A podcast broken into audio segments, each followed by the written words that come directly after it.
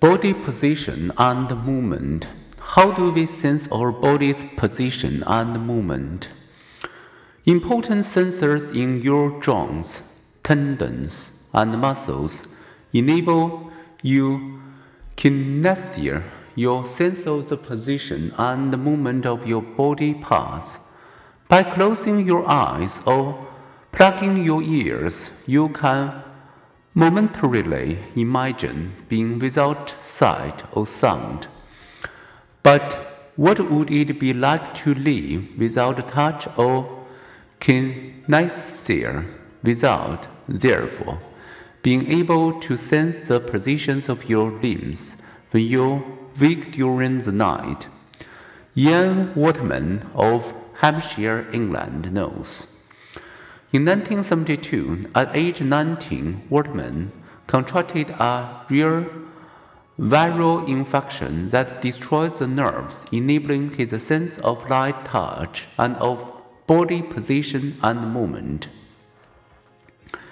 People with this condition report feeling disembodied, as though their body is dead, not real, not theirs. With prolonged practice, Waterman learned to walk and eat by visually focusing on his limbs and directing them accordingly. But if the lights go out, he crumples to the floor. Even for the rest of us, vision interacts with kinesthesia.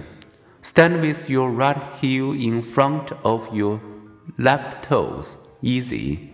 Now close your eyes and you will probably wobble. Accompanying vestibular sense monitors your head's position, and movement. The biological gyroscopes for this sense of equilibrium are two structures in your inner ear. The first, your semicircular canals look like a three dimensional pretzel. The second, connecting those canals with the cochlea, is the pair of the vestibular sacs, which contain fluid that moves when your heart rotates or tilts. When this movement stimulates hair-like receptors, sending messages to the cerebellum at the back of your brain, you sense your body position and maintain your balance. If you turn around and then come to an abrupt halt, neither the fluid in your semicircular canals nor your kinesthetic receptors will immediately return to their neutral state. The dizzy after effect fills your brain with the sensation that you are still spinning.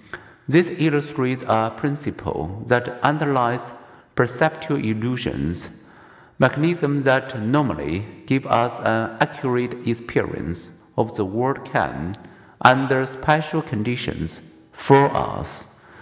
Understanding how we get food provides clues to how our perceptual system works.